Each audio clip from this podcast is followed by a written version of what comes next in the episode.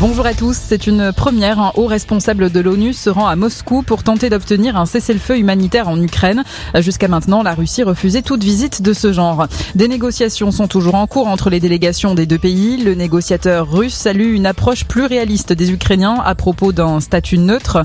L'Ukraine est prête sous condition à accepter ce statut que Moscou réclame depuis le début de la crise.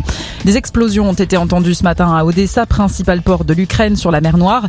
La Russie dit avoir détruit une raffinerie des dépôts de carburant. Euh, ces frappes euh, n'ont pas fait de victimes selon l'armée ukrainienne. Les troupes russes euh, s'efforcent de consolider leur position dans le sud et l'est de l'Ukraine alors qu'au nord, la capitale a été libérée. Les Russes se sont retirés de Kiev. Dernière ligne droite pour les candidats à une semaine du premier tour de la présidentielle. Plusieurs d'entre eux tiennent un meeting aujourd'hui. La candidate Les Républicains Valérie Pécresse se rapporte de Versailles. La socialiste Anne Hidalgo au Cirque d'hiver et la réunion publique de Nathalie Arthaud est prévue au Zénith de Paris. Le leader de la France insoumise Jean-Luc Mélenchon réunit ses troupes à Toulouse. Nouvelle mobilisation en Corse après la mort d'Ivan Colonna. Une manifestation aura lieu à 15h à Ajaccio en mémoire de l'indépendantiste corse, décédé il y a 10 jours après avoir été agressé en prison. Plusieurs milliers de personnes sont attendues, une mobilisation jugée à haut risque par les autorités. La reprise épidémique commence à se faire sentir dans les hôpitaux? Les hospitalisations ces sept derniers jours sont en hausse par rapport à la semaine précédente.